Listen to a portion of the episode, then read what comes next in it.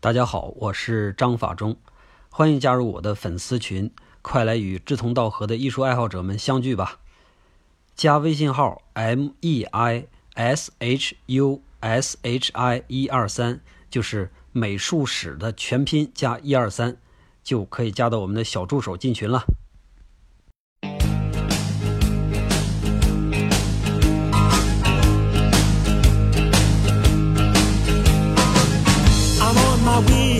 From misery to happiness to thee. Uh-huh, uh-huh, uh-huh, uh-huh. I'm on my way from misery to happiness to thee. Uh-huh, uh-huh, uh-huh, uh-huh. I'm on my way to what I want from this world. And years from now, you'll make it to the next world. And everything that you receive up yonder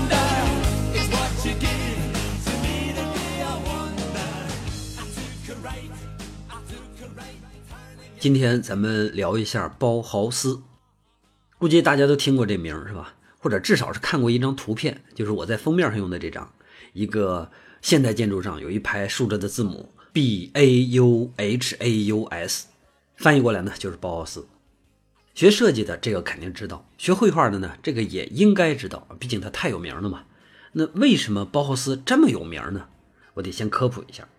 首先，包豪斯它是一个学校，我理解中啊，它应该是第一所现代艺术学校，或者说现代设计学校。其次呢，就是包豪斯引发了一整个潮流，这个潮流导致全世界的艺术教育都发生了改变，然后全世界的设计也都跟着发生改变。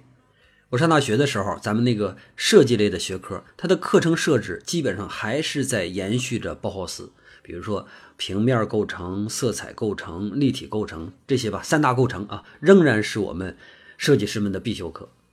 到了今天呢，还有一些学校啊，又一次把工作室纳入到了校园里边，学生呢可以一边学理论课，一边学实际操作。那这一点呢，其实也来自于包豪斯。当然，这不是包豪斯的原创，但是是包豪斯发扬的。现在的这个工业设计啊，比如说家具吧，一般呢就三种风格，有中国传统式的，有西方传统式的，啊，还有呢就是现代简约式的。那这个现代简约其实也来自于包豪斯。如果咱们继续举例的话，应该还有挺多。这个比如说建筑设计啊、装饰啊、平面设计啊等等吧。我们今天的世界无处不在包豪斯的影子。这就是包豪斯，一个我们假如说要聊现代艺术或者聊现代设计，怎么的都回避不了的一个庞然大物。但是啊，这个庞然大物呢，居然只存在了短短的十四年时间，而且这十四年里边还一直都处于风雨飘摇之中。在我的所有经验里边，我认为有那么一个学校和包豪斯一丁点的相似，哪个学校呢？就是西南联大。第一个，他们俩呢办学时间都特别短。你看，西南联大其实还没有包豪斯长呢，只有短短的八年多。那第二个呢，就是这俩学校影响力都巨大。包豪斯咱们刚才说了，西南联大那就更不用说，是吧？第三个就是这俩学校办的时候都充满热情。包豪斯是对什么充满热情呢？对未来世界充满热情。西南联大呢是对于民族崛起充满热情。第四个就是这两个学校同时都名师云集。包豪斯里边有谁？伊顿、康定斯基、保罗·克利等等等等，是吧？现在今天看起来都是名家啊，都是艺术史上的顶级大师。西南联大里边有谁呢？钱钟书、华罗庚、呃，冯友兰，其实还有一大堆一大堆的牛人，是吧？实在太多就说不过来了。呃，除了这几点相似以外呢，还有一个相似点，就是这俩学校散了之后，他的老师和学生们重归四海。然后他们的影响力又重塑了这个已经不存在的学校的威望，这个其实就更了不起了。当然，这俩学校之间呢，肯定有更多的是不一样的东西，是吧？我之所以这么对比呢，就是想给大家先建立一个对包豪斯的初步认识，剩下呢，咱们再慢慢聊。上一次节目里边我们提到了，在19世纪末的时候，德国人穆特修斯暗访英国，想要找出大英帝国强大的秘密。他为什么去暗访？这儿呢，我们要稍微细点聊了。首先，他肯定是因为强国梦，是吧？因为那个时候德国已经是皇帝换成了威廉二世，在他爷爷那个威廉一世，还有那个名相啊俾斯麦的奋斗下，德国终于实现了统一。等这个地位传到了威廉二世的时候，德国实际上已经非常强盛了，甚至他在整个工业水平上已经超越了英国。但是，这个皇帝威廉二世自己并不知道这码事，可能那个时候还没有这种 GNP 啊、GDP 之类的这种统计吧，所以威廉二世一直觉得自己比英国差。这里边有一个点，我觉得其实挺重要的，什么呢？威廉二世的姥姥实际上就是英国那个维多利亚女王，她妈妈就是英国的公主。这个妈妈呢，对于威廉教育极为的严格，那从小就在威廉面前不停的说英国的好话，再加上那时候英国又称什么日不落帝国，所以这个威廉啊自己就掰着手指头算，一算这个自己这边的太阳落的好像有点快，是吧？不行，我也要争取阳光下的地盘。可是怎么争取呢？只有强国，伟大的德国梦啊！开始吧，整，先看看谁比我厉害。英国是吧？好，穆特修斯，你去给我打探打探，我姥姥家到底为什么那么厉害？穆特修斯到了英国，然后在看到了英国工艺美术运动之后那些成果之后，开始由衷的赞叹：哎呀，太棒了！就算让我花上两倍的钱去买这些英国货，我也绝对不会再买德国那些次货了。穆特修斯他可不是一个鹰吹，他是一个实实在在的爱国者。虽然他一边感叹德国货不行，但是他想的做的还都是替着自己的祖国着想。英国货做的这么好，不可能光我自己喜欢，全世界的人肯定都喜欢。那么全世界都会在英国买东西，钱呢就源源不断的流入到英国，而英国就会变得越来越强。这个逻辑太简单了，是吧？而我们呢就会被越甩越远。看来呀，我们。只有向人家学习的份了，超越已经不可能了。哎，不对呀，怎么不对？英国人不是无敌的，为什么？因为他的东西虽然好，但是它的产能非常有限，他们不愿意接受机械嘛，不愿意接受机械，就造不出那么多的产品。即使市场再大，你产品那么少，所以怎么你也占领不了。英国人的优势是设计，是艺术，那它的劣势是什么？是产能啊，是价格啊。我们完全可以做到扬长避短啊。想超越他们的话，我们就要用机器去制造和他们一样品质的货物，这不就得了吗？你看穆特修斯这个思路实际上非常清晰，这是属于一个爱国者的强国梦。皇帝威廉二世也有一个强国梦，但是他那个和穆特修斯这个不一样。咱们看看他俩之间到底谁好谁不好啊？威廉二世是寄希望于政治手段，比如说打压一下法国呀，在哪儿争取点殖民地啊，反正就这类的。但是咱们想一想，争取殖民地这个事儿，你现在根本就没法想了。大航海之后已经过了三百多年，贫穷世界已经被瓜分的差不多了。随便哪一块地，你只要是想得到，都有可能挑起两个大国之间的战争。而战争这个东西肯定是能免则免。虽然说威廉二世一直在和其他国家搞这个军备竞赛，但是实际上后来人很多人都在证明，威廉二世并没有想过要真动手。在这种情况下，穆特修斯的建议一下就变成了一个非常可行的策略。新世纪之后，德国开始了自己的新艺术运动，搞艺术教育改革，建立专门的工艺美术学校，然后把各种工作室塞到学校里，学生们连学再做，毕业之后呢，就直接到制造业去就业。比如说在杜塞尔多夫啊，在柏林，在魏玛，这种改革轰轰烈烈的就开始了。在这些学校里边呢，最成功的应该就属于魏玛这所。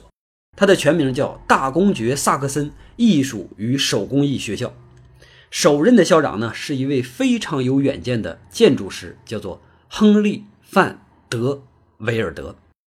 也是在这所学校建校的同一年，在穆特修斯的领导下，德意志制造联盟成立了。这个联盟呢由十二家大型的企业，还有一些艺术家的代表组成。咱们一看这个结构啊，就知道穆特修斯就是要执行他的战略了。当时穆特修斯的口号是什么呢？是通过制造高品质的产品来获得德国式的胜利。这个口号是实在太给力了，马上他就得到了全民的支持，无论是艺术家、企业家还是平民，谁听谁来劲儿。那么在短短的几年之后，德国制造就取得了长足的进步。当然，这是穆特修斯的胜利，是吧？也是工艺美术运动的胜利。但是。艺术这个东西，它从来没有独立于社会运转过。当社会要发生改变的时候，艺术势必也会受到影响。比如一九一零年之后的德国，一九一零年之后，德国怎么了？它发生了一个比较大的变化，就是在于它的民族情绪变得越来越膨胀。这个威廉二世啊，他不停的在欧洲各国之间耍弄权术，但是他那点手腕和被他开除的那个俾斯麦比起来，那是差太远了，是吧？那时候人家俾斯麦叫做左右逢源，现在这个威廉二世呢，叫做过街老鼠。除了和奥匈帝国有那种坚定的同盟以外，其他的强国像什么法国、英国、俄国，都已经隐隐觉得德国是一个战争的隐患，是一个隐秘的敌人。慢慢的，他们也就都站到了德国的对立面。威廉本人呢，还仍然是口不择言，在所有的演讲的时候，都是毫不掩藏自己那颗民族主义、那个骄傲的野心。你想，皇帝都这样了，民众能怎么样？于是，全德国都开始了一种要与世界为敌的狂热情绪。这个情况当然也影响了德意志制造联盟。孟特修斯一开始非常支持艺术家，重视艺术家的创造，但是他毕竟是代表国家利益的人，在这种阴云密布的国际环境里边，他能做的就是尽快去完成梦想，通过制造让德国成为霸主。一九一四年，在制造联盟开年会的时候，穆特修斯就提出一个非常激进的想法。标准化，我们啊要依托大型制造公司的力量，批量制造优质产品，出口国外，把敌人的钱全赚回来。没钱了，他还拿什么跟我们打仗？艺术家们觉悟吧！你们现在要做的事儿就是设计出适合大批量生产的产品，尽可能的减少个性。为什么？因为个性就意味着失败的可能，而我们绝不允许失败。这段话说的啊，慷慨激昂。在场的那些企业家恨不得都站到桌子上给他鼓掌，因为这番话确实代表了他们的利益嘛，是不是？但是艺术家这边啊，明显就要安静很多。过了一会儿，维尔德就是那个校长站了出来：“出口是有必要的，强国呢也是有必要的，但是我们不能涸泽而渔。艺术家如果只能去设计类型化的产品，那势必就会削弱他们的创造力。一旦创造力丧失的话，我们还怎么去设计下一代的产品呢？所以，艺术家必须要有自主权，因为他们同时还肩负着一个伟大的使命，就是美化德国人民的生活。难道我们为了出口赚钱，还要搭上自己的生活品质吗？这回换成一群艺术家站起来叫好了。没错，艺术必须要有自主权。就这样，年会变成了辩论会，双方一直争执不下。最终会议结束的时候，看起来。辩论是威尔德赢了，但是事实上完全相反。穆特修斯在更大的层面上继续宣传自己的标准化生产，而威尔德呢，回到学校就被迫辞职了。为什么呢？还是当时德国的环境。一四年就是一战打响的那年，整个德国都跃跃欲试，想要在欧洲战场上去碾灭对手，民族情绪呢也达到了一战前的最高峰。这个时候，德国民众开始排挤在德国的外国人。维尔德呢，实际上是比利时人。那在这种情况下，他就不得不辞职回国。他辞职归辞职，学校还得继续啊。所以在他辞职之前呢，他就向政府推荐了一个继任者。这个继任者同样是一位有着雄心壮志的建筑师，他的名字叫做格罗皮乌斯，也有翻译成叫做格罗佩斯。他就是未来包豪斯的创始人。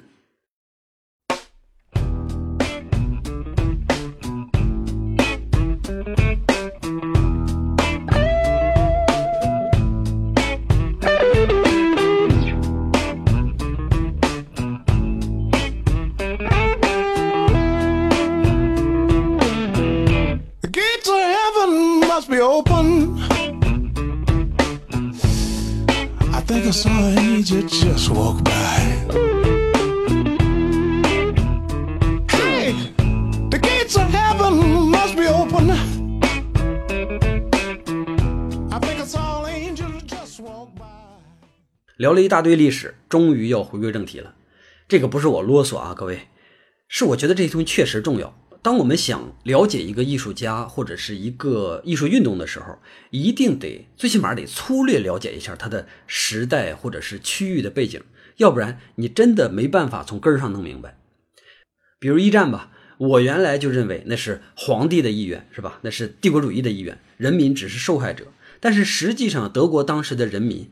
不是什么受害者，他们每一个人都是一战的发起者。在一战开打的时候，很多人都自愿参军。比如说我们熟悉的那些后来非常牛的德国表现主义画家，像迪克斯啊、贝克曼啊，他们都上了前线，而且都是自愿的。二战的时候还有那个谁，博伊斯，对不对？那是王牌飞行员。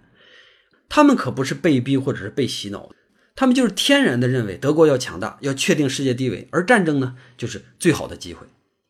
只有在这样的民族情绪下，德国才会出现纳粹，出现希特勒，对吧？当然，我们也不能一竿子全部都打死，一定有人对战争不感兴趣。比如谁？格罗皮乌斯。一九一二年的时候，格罗皮乌斯因为设计了一个现代建筑而出名。从那之后，他就加入了制造联盟。他和穆特修斯也好，和维尔德也好，都不太一样。他的观点比较中庸，既想兼顾经济，又想重视艺术，所以这个人才有机会在后来取得了成功。维尔德辞职之后呢，他没当上校长，为什么？是因为战争的原因，学校停办了。不过在魏玛还有一家学校啊，是一个传统的美术学院，有很多画家都在那儿学过。咱们刚才提到那个迪克斯就在那儿学的。这所学校的校长也一直想在学校里边开一个建筑系，而这个建筑系的系主任首选就是格罗皮乌斯。但是啊，这个战争还没停，革命又来了，所以这事儿最后也是不了了之。当所有一切都结束之后，战争也好，革命也好，魏玛共和国成立了。这事儿我在中学学历史的时候就学过。那个时候啊，我就不明白为什么德国有那么多大城市，什么柏林、慕尼黑，是吧？放着这些大城市不选，单单要选这么一个小城来当国家首都呢？后来我就知道了，魏玛虽然城市不大，但是它在德国的地位非常崇高，尤其是在文化界。包豪斯咱就不说了，咱就单说包豪斯之前的。魏玛作为文化中心，已经坚持了很多年了。德国最有名的那些文化英雄，大多都和魏玛能牵上关系。比如说谁，大作家歌德，他在这待了好几十年，《浮士德》就是在这写的。巴赫呢，也在这写过不少曲子，在这待过。尼采呢，是死在了魏玛。还有李斯特，李斯特在这建了音乐学院。文艺复兴时期那个宗教领袖马丁路德。他虽然不是在魏玛，但是他隐居避难的那个城堡呢，属于魏玛，而且离这儿不远。所以你看，魏玛实际上是一个很牛的城市，首都选在这儿，包豪斯选在这儿，这些都是自然而然的事。一战结束之后，多方势力开始在新德国角逐，除了传统的贵族势力，还有资产阶级以外，无产阶级呢也走上了舞台。这主要还是受了那个苏联革命成功的影响。艺术家们呢，通常是属于比较激进，所以他们更容易走到无产者这边。因为之前有了什么工人苏维埃啊，或者是军人苏维埃之类的这种先例，所以艺术家们呢建立了一个艺术苏维埃。这个格罗皮乌斯也是艺术苏维埃的一员，甚至是很重要的一员。建国没多长时间，魏玛那两所学校要改组重新开张，美术学院和原来那个工艺美校。格罗皮乌斯听到这个消息之后呢，就赶紧跑回魏玛，直接去找政府。我们这样，我们把这两所学校呢合二为一，我来当校长，我们建立一个现代学校怎么样？来，你看，这是我的计划书。魏玛政府里边啊有两派啊，是和这两派有很多派是吧？这里边的比较开明的那一派呢支持他。你看人家这个计划书写的，知识更新，这字儿写的多好，这不就是德意志振兴之路吗？行，就你当了。但是除了这个开明派以外呢，还有保守派。他们觉得美术学院就得是美术学院，必须得按照传统授课，搞什么现代改革不可能的事儿，对吧？这么一来，政府里边这些派别自己就先吵起来了。格罗皮乌斯只能是被晾到一边这不行啊！这个校长我必须得当啊，因为我当了这个校长，我才能实现我的理想，对不对？所以政府不同意的情况下，我怎么办呢？哎，我去找老师。你们组学校总得用原来的老师吧？我要是让他们先把我选了，你们还有什么招呢？于是啊，他私下开始组织召开这个教师大会，在教师大会上慷慨陈词，把自己对教育啊、对艺术啊这种展望给大家一摆，说行，你们就看我行不行吧，行的话就支持我。老师们一看，太行了，新国家就需要你这样的教育者，这样这个国家才有希望嘛。于是呢，全体老师签名请求政府任命格罗皮乌斯为校长。政府那边一看，哎呀，情况都这样了。那就顺水推舟卖个人情吧，于是呢就答应了他。格罗皮乌斯马上就开始起草具体的建校方案。首先第一个就是这个学校叫什么？原来叫大公爵啊，甭管是大公爵工艺美校也好，还是大公爵美术学院也好，现在都不能叫了。为什么？皇帝啊、国王啊、大公爵啊，什么现在都已经没有了，还怎么叫？那叫魏玛美术学校也不行，太没特点了，完全不符合自己从事教育的那片美好愿景，是吧？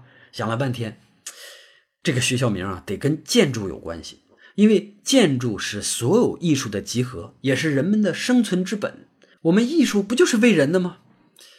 那建筑的修建这个字儿，在德文里边叫 bauen，b a u e n 啊，而兴建的那个房子叫做 house，h a u s，我把他们俩拼在一起叫 Bauhaus，哎，这名好是吧？行，就叫魏玛国立包豪斯学校。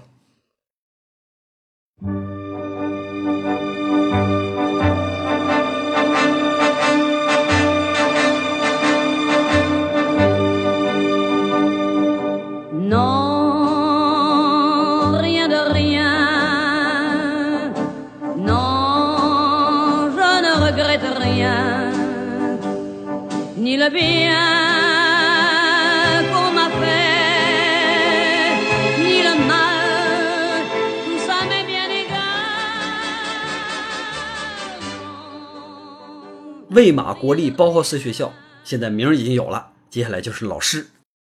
虽然那些老师曾经选了我，很无私啊，但是我真正要建一所有梦想的学校，靠他们还真就不行，因为他们的知识都是旧的，而且这些人在艺术上也没什么建树，我绝对不能把学生还有学校交给他们，我得找更优秀的老师，至少都得是艺术家级别的。我得保证，我找来这些老师一定有开创性，一定对教学有益才行。因为格罗皮乌斯本身他是这个艺术界的活跃分子，所以他真正想找艺术家的时候，其实并不是太难。所以很快就有一位加入了。这个画家呢，叫做费宁格。费宁格是一个德裔的美国人，因为他喜欢现代艺术呢，所以就长期在德国生活。他呢，也是青骑士中的一员。青骑士是干嘛的呢？这儿咱必须得多说一句，他也是一个艺术小组，就像以前在法国印象派的画家们管自己叫不妥协者一样，他们管自己叫青骑士或者是蓝骑士啊，就是翻译的问题，都是一个意思。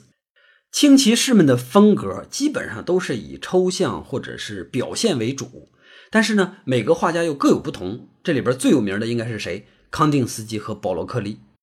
费宁格当然在里边也算不错，也算是一个很优秀的艺术家。但是他儿子更有建树啊！他儿子也是包豪斯的一个优秀学子，叫做安德烈·费宁格，后来变成了一个非常优秀的摄影师。一战开战的时候，清骑士就解散了。战争期间，这些艺术家们的生活都极为惨淡，所以在格罗皮乌斯找到了费宁格的时候，几乎是没用废话，费宁格就同意入伙了。第二位格罗皮乌斯找到的人是一位雕塑家，名字叫做格哈德·马尔克斯。在艺术史上，这个马尔克斯呢，可能不能算是什么顶级的雕塑家，但是呢，他功底非常扎实，而且和格罗皮乌斯又是老相识，对他的想法极为支持，所以他也获得了一个位置。第三位本身就是一位老师，当时也没什么名气，是格罗皮乌斯的老婆推荐给他的。他老婆说，有这么一个家伙，对教学非常有见解。他自己还开了一个很棒的学校，你要不要见见？格罗皮乌斯说：“行啊。”结果一见这个人，格罗皮乌斯马上就服了。本来他觉得自己的口才就不错，说服人的能力也算是一流，但是遇到了伊顿，自己马上就歇菜了。这个人的气质、口才、思路哪一点都不比自己弱。两个人交流了很长时间，格罗皮乌斯就一直找不着机会插话。最后忍无可忍的格罗皮乌斯说。哎，兄弟，你先别说，让我说会儿。我想干的这个事儿呢是这样的：我想把包豪斯变成咱们德国的人才基地，教会这些人才关于艺术的一切。我们通过建筑，通过和建筑相关的事物，再去回馈社会，让德国人民能够享受最美好的未来。你看这事儿，你来不来吧？他一口气把这些话说完，生怕伊顿插嘴，然后就听着伊顿慢慢的说：“我能，但是你不能干扰我的教学计划。”行行行，没问题，你来就行。就这样，伊顿也加入了包豪斯。紧接着，伊顿介绍了一个非常招摇的年轻画家，名字叫做乔治·穆奇，也是当时一个很有名的年轻小伙子。费宁格呢又推荐了保罗·克利，克利又推荐了康定斯基，然后这个包豪斯的人员就越来越强，队伍越来越壮大。好了，现在就是有了这些超牛的老师，接下来就是学生了。有热血的德国学生肯定不会少，是吧？刚打完败仗，国家正处在这种状态。很多人都想在自己的书桌上刻一个“早”字或者是为德国崛起而读书之类的是吧？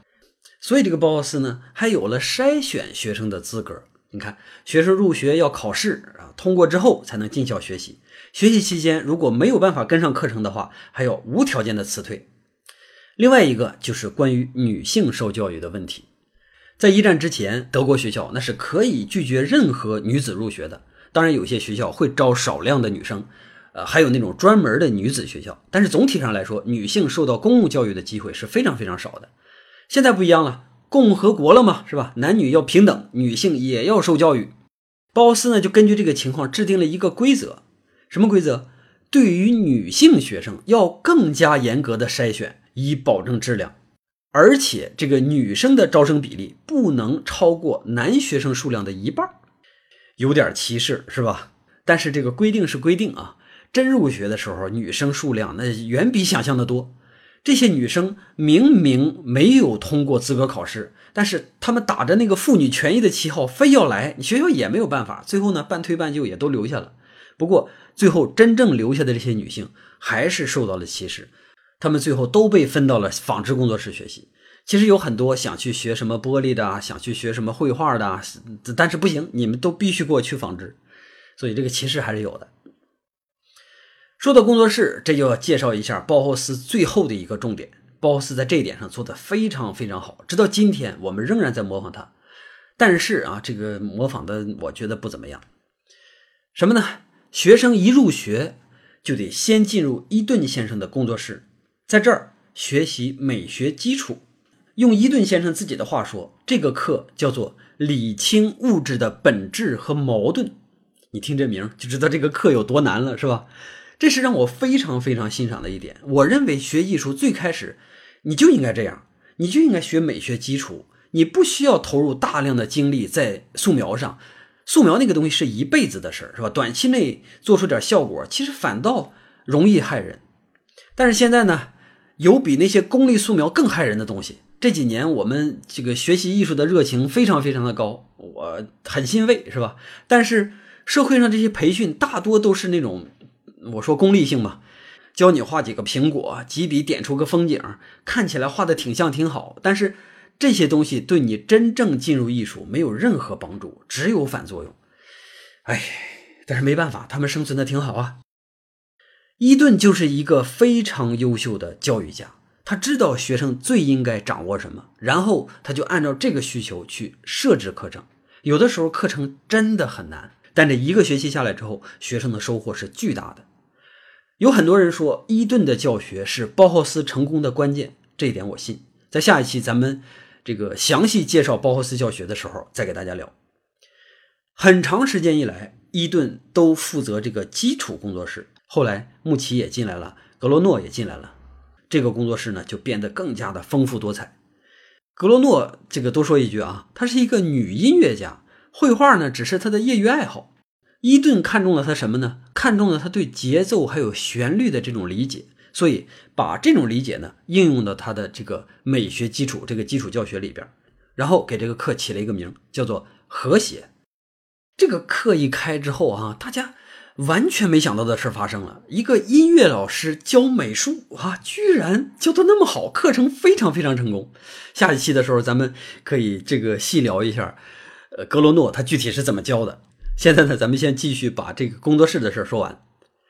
在学生从伊顿那儿结业之后呢，就开始选择工作室了。当然，在严格的伊顿老师的监督下，很多学生是结不了业的，所以这些学生就得被迫离开包豪斯。而从伊顿老师手底下逃生的那些学生，也就是说有资格进入工作室的那些有条件的学生，他们就会选择自己想去的车间。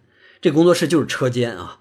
呃，但是它和传统的工厂车间不太一样，不太一样在哪儿呢？传统的工厂车间你有一个师傅，在这儿呢，你有两个师傅。第一个师傅就是那个技术高手，或者是民间大师、工匠大师，他们负责传授给学生手艺。第二个师傅呢是艺术家，他们负责提升学生的设计水平，也就是像我们今天大学里边那个教授差不多。格罗皮乌斯认为，教学必须双管齐下，只有这样才能教出真正的设计人才。我觉得他这个想法绝对没错，但是实施起来异常的困难。为什么困难？第一个就是战争导致的。包豪斯的底子就是原来那个工艺美校嘛，工艺美校他自己是有工作室的，但是工作室的那些设备都被战争给毁了，所以最终格罗皮乌斯过来收拾收拾这些设备之后，发现能用的就一两件儿。而现在的政府呢，也没有办法再拿出多余的钱给学校用来建设，学校必须得自己想办法。可是学校怎么自己想办法呢？你想想，那时候德国刚刚打了败仗。百废待兴是吧？还有一大堆的这个赔款要还，哪有钱呢？所以这是第一个困难。第二个困难呢，就是找不着那么多的民间大师。那个时候，德国这个工匠还保留着传统的制度，就是工匠必须得有工匠资格证之后，你才能收徒弟。而这些有证的工匠大师们呢，不是在战争里边死了，就是跑了。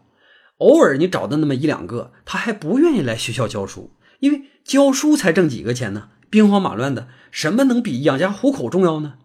所以在诸多的困难之下，包豪斯只是举步维艰，但是人们心里边充满了对未来的憧憬，无论是校长还是老师还是学生。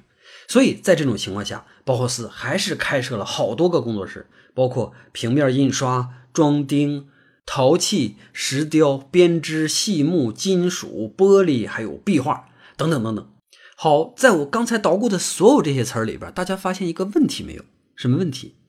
就是包豪斯，它是建房子的意思，但是这些工作室里边没有建筑工作室。你看有意思吧？那这个建筑工作室去哪儿了呢？我也不知道。我只知道格罗皮乌斯有一个私人的建筑事务所，而这个建筑所呢，很快就要建全世界第一批经济适用房。不过人家那个经济适用房和我们今天这个一比，哎呀，行了，咱们。这一期啊，就到这儿了。下一期呢，继续包豪斯传奇。Smokestacks spitting black soot into the sooty sky. Load on the road brings a tear to